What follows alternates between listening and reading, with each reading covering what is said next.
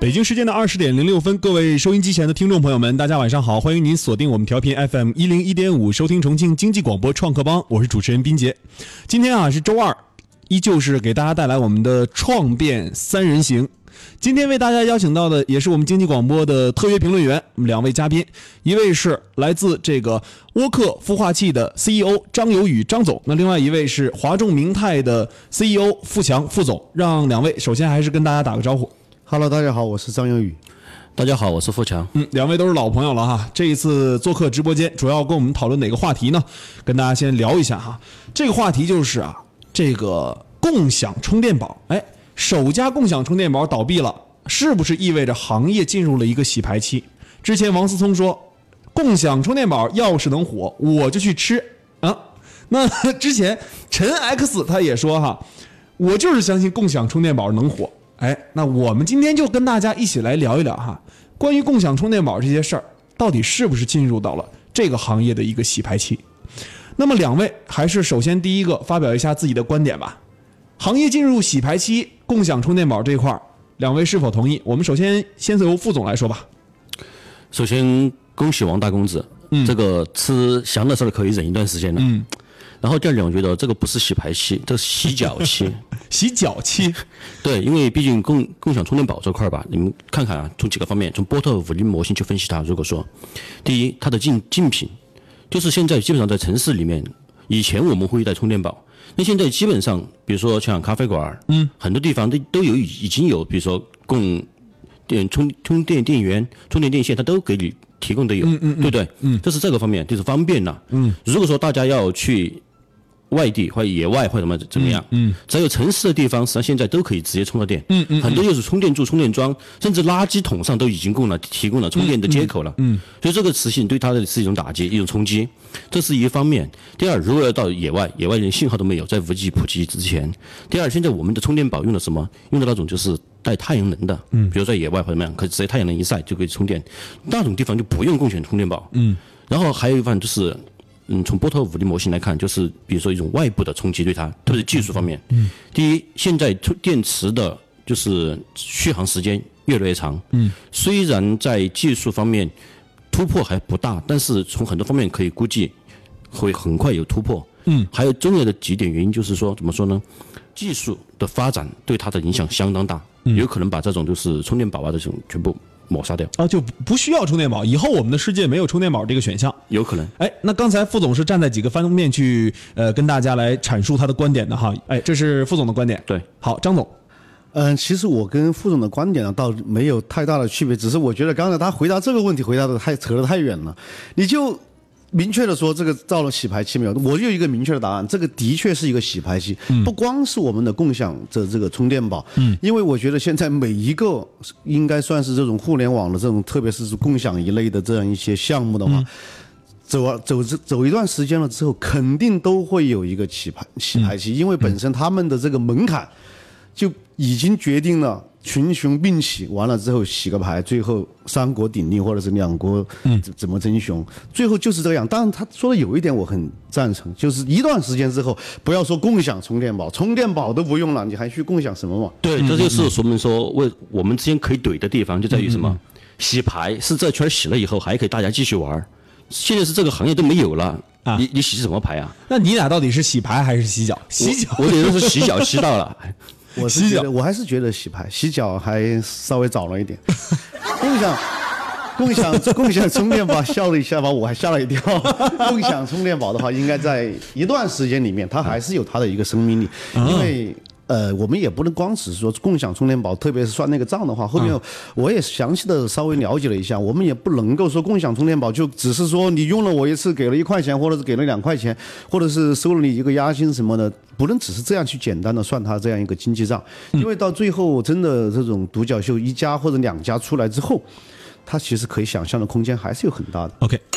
马上休息一下，我们回来之后继续跟大家来说一说共享充电宝两位观点的一个延续。创新创业的希望之灯，谁来陪你一起照亮？FM 一零一点五创客帮，加入创业者微信社群 CKB 幺零幺五，每晚二十点到二十一点，冰杰佳蕊，我们一起在路上。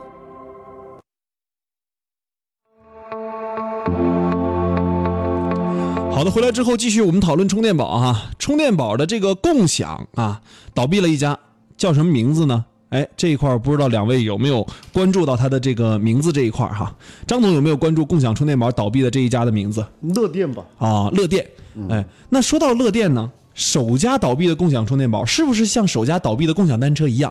是因为它小？我觉得小是一方面，嗯，因为这个小就带来了可能自己本身企业管理啊，还有融资能力啊，还有一些其他的营销模式啊，各个方面的一些呃的可能不成熟，嗯，那么也就正好可能就成形成了它是属于呃第一家或者是刚开始的那一批倒掉的，嗯。副总，我觉得不能单纯的归结于小吧，因为看很多资料上面对它的一些描述，虽然不能从内部的仔细观察它，嗯，但很多观发现就是第一，管理方面和各方面的问题是一种累积性的，嗯，就像一种就是现在很多企业都说需要资金，实际上你一谈以后就会发现，嗯，很吓人，嗯，因为他们把很多问题全部归结于差资金，一说就是我规模不够，达到多少量以后，我就可以发展下去了。实际上把管理的问题、人员的问题、价格的问题，所有的问题都归结于差资金，这个时候就完全没法谈。所以说，我们当时不能单独的，就是说，比如说悟空单车或者是呃充电宝，它是因为规模上不去，或者是它资金断掉的。嗯，实际上死亡有各种各样的方法。嗯，充电宝到底是个 to VC 的项目，还是一个 to 个人的项目，to 消费者的项目？更多的是现在我觉得百分之八十在 to VC，百分之八十 to VC。副总，图个人，我觉得。没办法，两面都需要，真的。好好，那我我们看一条看一条消息嘛，这样的啊，尽管有多种理由证明共享充电宝很难成功啊，今天我在朋友圈发了一条消息，然后这个素位的创始人和 CEO 也说了哈，叫欧阳莫离，他也说早都觉得这个共享充电宝是个伪需求，他也这么说的哈。那么，但是仍有资本冲进市场，他们并不在乎说这个项目能否成功，而是将它披上了共享外衣，卖给下家变现。对于这些情况，资本 VC 们未必不知道，只不过他们进场早，知道自己肯定不会是最后一棒，敲一敲，传出去这个花，哎，给别人了，那他就算是完成任务了。现在网上有这样的一些言论，这些都是事后诸葛亮的说法。事后诸葛亮，对事后诸葛亮的说法那。为什么呢？因为对于很多人来说，比如说你有资金去投资投这个项目，嗯，当时是比如说共享篮球、共享充电宝，它实际上都是有需求的，嗯，我们在茶馆虽然说实话还有一个存在什么情况，有充电线、有充电宝，但是突然用的人多的时候，它就没有了，它可以作为第三方补充，可以用有需求，嗯。第二，我也看见就是有的就是租赁充电宝的地方也有需求也在用，嗯，这只只是一个需求量的大小的情况，嗯，所以现在就是造成什么？造成就是一个需求存在，只要共享需求存在，就一大波资金往里面冲，嗯，冲在前面的肯定能够退出，能够跑掉，嗯，他只要是清醒了就会跑掉，嗯，因为这个时候因为大部分资金进来以后，就把一个门推开了以后，大家看清楚里面的情况了，对。知道里面这个需求的实际控制量有多大，嗯，会把整个市场一下给打开打透明，嗯，这个时候谁能先走的，并不是说去得早的，是先走的，对，OK，他就安全了。剩下的就是放在那里，没办法，跑不掉了。跟这个击鼓传花一样，对。梆梆梆梆梆，所以机构传话呢是做好了以后，大家做一圈儿，一个一个的传。这种情况就像什么是冲一个羊独木桥，突然一下门打开 啊，里面有什么拿了多多少，拿了宝就走，宝贝很少，那最后谁接棒呢？跑得慢的呗，跑得慢的接棒啊！只要跑得比他们快就好。副总接不接棒？或者是后面进去的。我跑不过，张总觉得这块儿，呃，to VC to 消费者，刚才副总觉得这块儿你们两位有分歧，呃，分歧在哪儿？你们觉得？因为的确，我还是觉得共享充电宝这一个在市场上的这样一个呃需求有没有呢？是有，啊但是这个有不代表说这一个就是这有多大？呃，有这么多多么大一门生意可以去在这里面去做，而且这一门生意做完了之后，它的一个比如投入产出比能够支撑这样一个项目，能够在很长一段时间能够持续的产生价值，持续的盈利。如果在这一个点上，所以就共享充电宝而已来说的话，我觉得它这个图个人还是很难以支撑他去生活。真的，他要想是真正生存下去，只能去 to VC。一会儿啊，我们稍事休息一下，待会儿下半段的时间我们继续来变一变啊，就是共享充电宝它的它的这个盈利逻辑究竟在哪儿？我没有看到，我不知道两位怎么看待哈。一会儿休息一下，回来之后继续跟大家来聊。那么在收听节目的同时，欢迎各位收音机前的听众朋友们加入到我们创客帮的微信社群当中来。您可以用您的手机打开微信，在微信的右上角点击加号，点击添加朋友，然后输入我们的微信社区号码 ckb 幺零幺五 ckb 幺零幺五，加入重庆经济广播创创客帮微信社群啊，这个创兄创业路上不孤单这个微信号会给您啊和您的这个好朋友们带来最新鲜的创业资讯哈，同时也会在群内跟大家共同探讨创业方面的内容啊。如果您在车上收听我们的创客帮，那如果您下车怎么收听呢？关注重庆经济广播的微信订阅号，欢迎大家关注收听。那么收听之后啊，你也可以给我们一起互动，一起来交流学习。那么今天我们上半段的时间就跟大家先沟通到这儿，下半段我们继续来聊。FM 一零一点五创客帮，每晚二十点到二十一点，斌杰、嘉蕊和你一起聊创业，欢迎收听。好的，北京时间二十点三十四分啊，欢迎继续停留在 FM 一零一点五重庆经济广播。用您的手机打开微信，在微信的右上角点击加号，点击添加朋友，然后输入 CKB 幺零幺五 CKB 幺零幺五，添加创兄创业路上不孤单为您的好友。那么另外呢，你也可以关注重庆经济广播的微信订阅号，订阅我们的广播啊频率的微信号，然后我们会有很多的直播节目啊，大家可以直接点击收听，不用在车里啊，一直等到九点钟之后。我知道您现在听我节目哈，一听就愿意听到九点钟之后，我也拿你没办法呀。那么继续啊，下半段的时间来说说这个共享充电宝啊，刚才好像应该放一个笑声，是不是？好的，那这个共享充电宝这一块盈利模式，刚才上半段留了一个疑问，这东西怎么盈利啊？两位对盈利模式怎么看法？今天为大家请到的两位嘉宾是重庆经济广播的特约评论员，一位是沃克孵化器的 CEO 张友宇，另外一位是华中明泰的 CEO 付强副总。那两位张总、副总怎么看充电宝的盈利？其实刚才副总也在说到那个呃充电宝的盈利，其实我是这样看，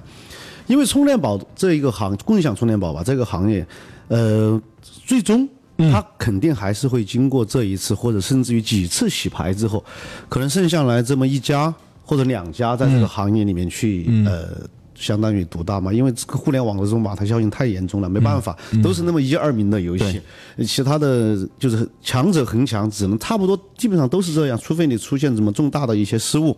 那么在这种情况下面，我觉得共享充电宝的话，呃，像现在这个模式里面，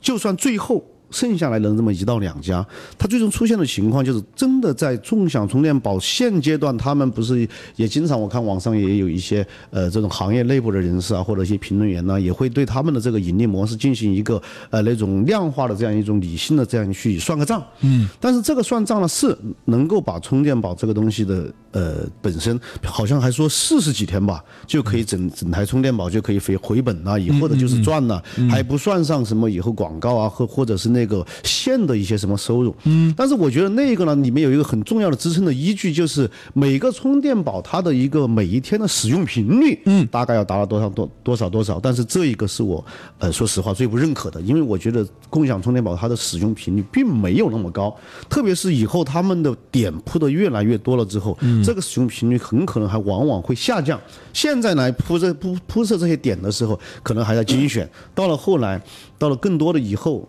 可能这些些点慢慢慢变成一些黄金资源，或者是变得更少了之后，这些它的每一个单台的充电宝的使用频率会更低，那么也就是说根本支撑不了他们的这一个数据模型。但是它可以在另外的地方，因为它这个互联网的东西。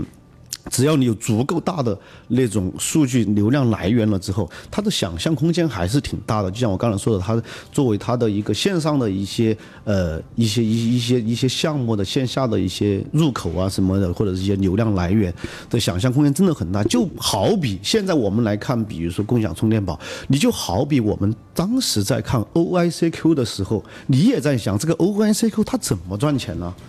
当时其实就比如说九九几年、九八年、九七年，你去看那个 OICQ 的时候，你觉得那个那个玩意儿，这个能做大吗？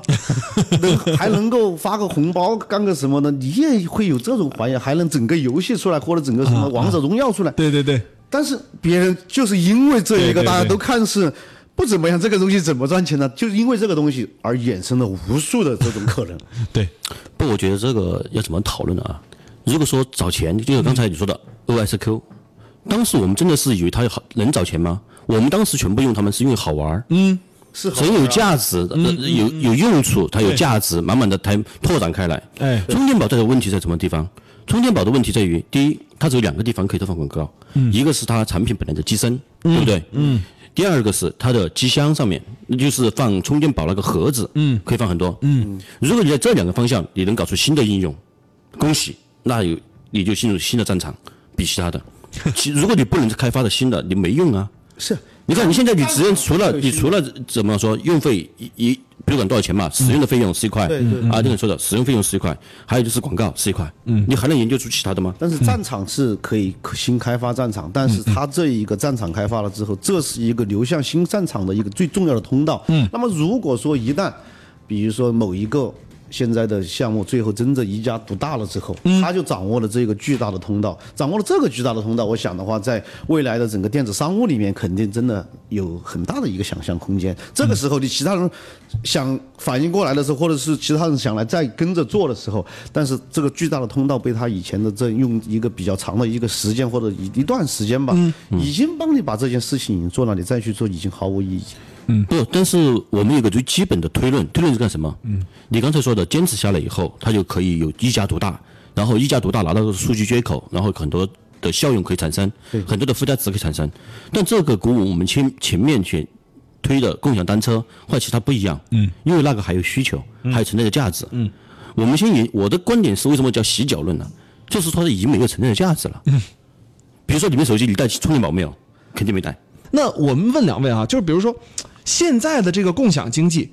到底比如说共享充电宝啊，还有这个共享的这个呃充电宝、共享的单车哈、它到底叫不叫共享经济？它是不是应该换个名字，叫租赁经济？呃，你这样说也行，但是它还是能够算叫做共享经济。共享经济其实它，你要是真的去查那个字面含义，就定义的话，只是一个物品这一段时间之内它的使用权产生的转移。只是这样一个，实际上它跟我们的租赁还是一个概念。嗯，但是我们更多的呢，呃，国内的很多共享，特别是现在兴起的一些，都是 B to C 的那种共享。嗯嗯 B to C 的共享，实际上我是觉得有一种天生上面比 C to C 的共享就要呃，可能一些天生的一些残缺吧。嗯，这个就做起来难度要大很多。嗯，好的，那共享充电宝哈，到底是洗洗睡吧，还是说洗牌再重来啊？两位最后发表一下自己看法吧。我还是觉得，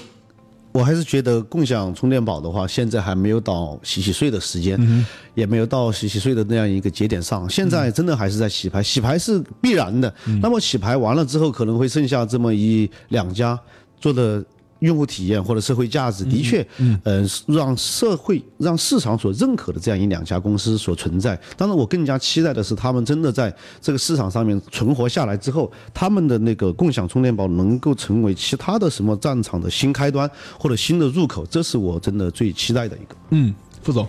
首先，我们也祝福充电宝吧，就是祝福他哎，祝福他。首先，希望它有更多的价值，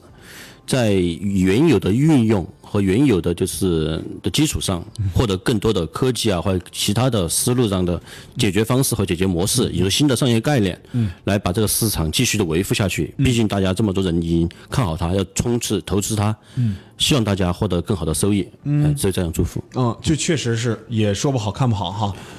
反正不是很看好。你你本来想给你个台阶下，你非得这么实在。那我们今天的节目哈，主要围绕共享充电宝这一块啊，可能它会成为某一个节点的开端啊，某一个项目的开端，也有可能它洗洗睡了啊啊。那说实话啊，烧钱比较凶猛的共享充电宝，恐怕算不得是当下还不可见、尚未被重视的共享要素，而且。必然这本书里面有一句话说，科技在本质上有所偏好，使得它朝往某个特定方向，但是这些偏好仅存在于塑造科技大轮廓的合力中，并不会主宰那些具体而微的实力。把这句话具体到共享经济当中，即便共享经济是发展的必然，也绝不是随便什么东西拿来共享都必然会成功的。对，对，首家共享充电首家这个共享充电宝的停运哈、或许只是一个开始。那今天非常感谢我们两位嘉宾做客直播间，两位是重庆经济广播的特约评论员，沃克孵化器的张友宇张总，还有华众明泰的 CEO 付呃付强副总。那两位给我们带来非常精彩的一个辩论哈，一起来论辩了一下。共享充电宝第一家倒闭之后，是否还是一个洗牌潮哈？那明天我们的精简版也会在喜马拉雅 FM 上面进行推出。那今天就跟大家聊到这儿哈，一会儿啊稍事休息一下，下半段将会给大家带来财经六十分新闻节目，下期再见。